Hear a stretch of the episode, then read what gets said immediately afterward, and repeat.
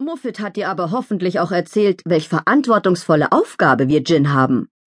Omar musterte Amanda mit strenger Miene. Wir helfen den Menschen, ihr Glück zu finden. Und Wünsche sind niemals albern.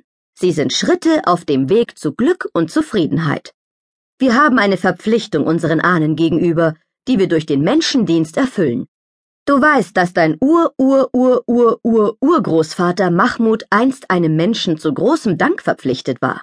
Weil der ihn aus einer engen Flasche befreite, in die der Sultan ihn zur Strafe gesperrt hatte, weil er den ganzen Schokoladenpudding aufgegessen hatte. Ja, ja, ich weiß, leierte Amanda. Und nur weil sieben Urgroßvater Mahmud diesem Menschen so dankbar war, sollen wir Jin bis in alle Ewigkeit mindestens einmal so tun, als wären wir eingesperrt, bis uns ein Mensch befreit. So verlangt es die Tradition, sagte Omar. Dummdusselige Tradition. Amanda sprang auf und verschränkte die Arme vor der Brust. Die Amanda Razade? Nun habe ich aber genug. Gerade du als Prinzessin der Wolkenjin solltest mit gutem Beispiel vorangehen und deine Pflicht mit Freuden erfüllen. Omar blickte gereizt auf das riesige Stundenglas, das in einer Ecke des Saales stand. Ein Sandkorn fiel soeben nach unten. Die Zahl 13.000 leuchtete in roter Schrift darüber auf. Komm mit, es wird Zeit. Omar stand auf und packte Amanda an der Hand. Er zog sie mit sich aus dem Thronsaal zu einer Wendeltreppe, die zur Kuppel des Palastes führte. Nachdem er sich mit Amanda auf die Marmorstufen gestellt hatte, winkte er kurz mit der Hand. Prompt schraubte sich die Treppe aufwärts und brachte sie vor eine unscheinbare braune Tür, die in die grauweiße Mauer versenkt war. Omar öffnete die Tür und trat ein. Amanda folgte ihm. In der Mitte des Raumes baumelte ein Stundenglas von der gewölbten Decke.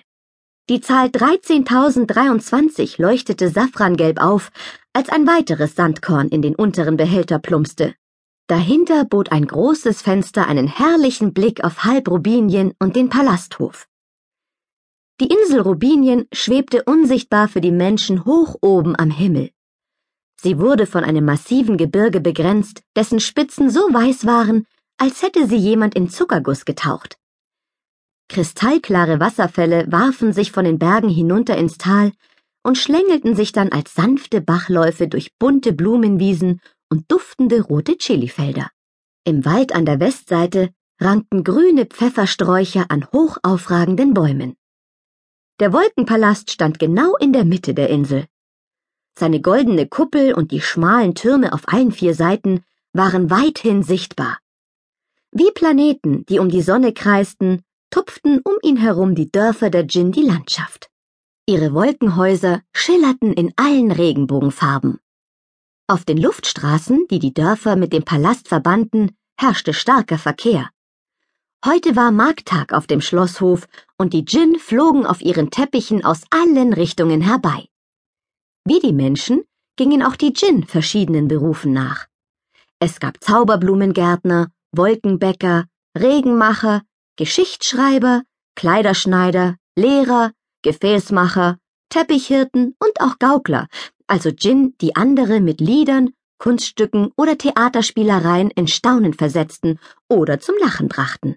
Mit einem Fingerschnippen und Nasewackeln bauten sie ihre Stände im Hof auf.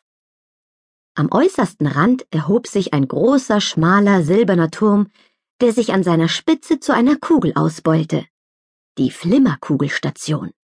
Von dort wurden Nachrichten aus dem Palast und von den anderen Djinn-Völkern auf die Flimmerkugeln der Djinn übermittelt, aber auch Sachen zum Lachen und zum Zeitvertreib. Während Amanda das bunte Treiben auf dem Palasthof beobachtete, ging Omar mit schnellen Schritten zur anderen Seite des Zimmers. Dort nahm ein riesiger Schrank aus rotem Mahagoniholz fast die ganze Wand ein. Du wirst jetzt dein magisches Djinn-Gefäß wählen, sagte Omar. Dem Brauch nach mussten alle jungen Djinn aus diesem Schrank ihr erstes magisches Gefäß wählen.